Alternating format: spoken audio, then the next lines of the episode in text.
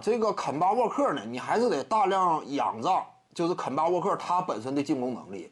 沃克是有进攻能力的，这场比赛手感不佳，但是呢，你不能说啊，因为他手感不佳呀，我就弃用如何？这是不行的。肯巴沃克接下来他也得主动打，尤其考虑到热火队，他用谁主防肯巴沃克呢？他用的是德拉季奇，德拉季奇主防沃克，沃克今天打出这种低效的表现，这个是不可接受的。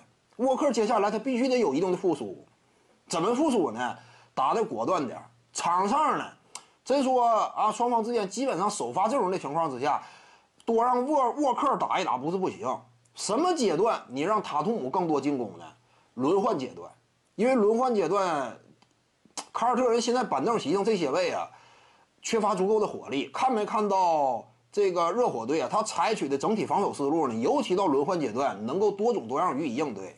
有时候一种铁桶阵祭出来嘛，跟之前的啊。猛龙队那样一种防守策略，甚至有有些接近，大量的采取联防。为什么他敢这么干呢？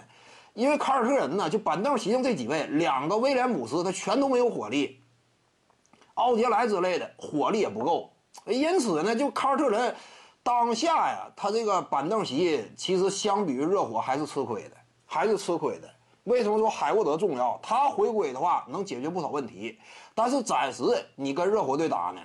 轮换阶段，那场上这个空间不是很十足的时候，这会儿还是得让谁打？还是得让这个塔图姆多打，这就是塔图姆的作用。这个阶段他得承担起，呃，进攻端的这种戏份，扛起球队啊空间狭窄带来的制约。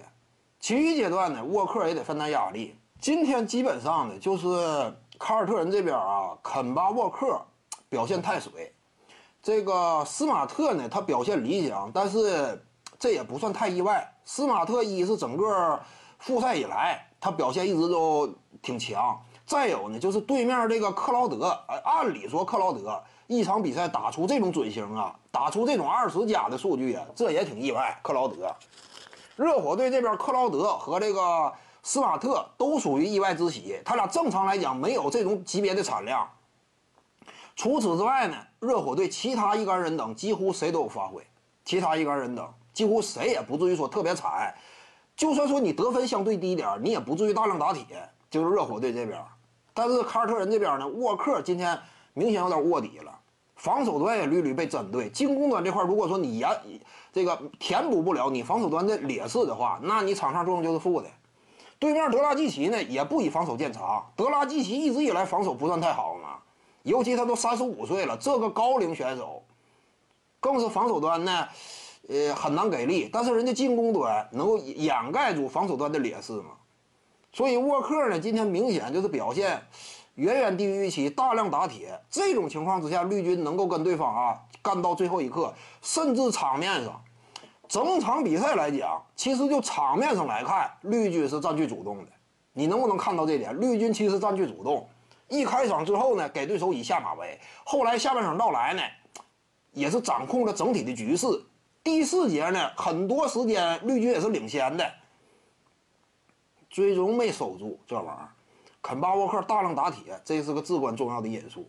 徐静宇的八堂表达课在喜马拉雅平台已经同步上线了，在专辑页面下您就可以找到它了。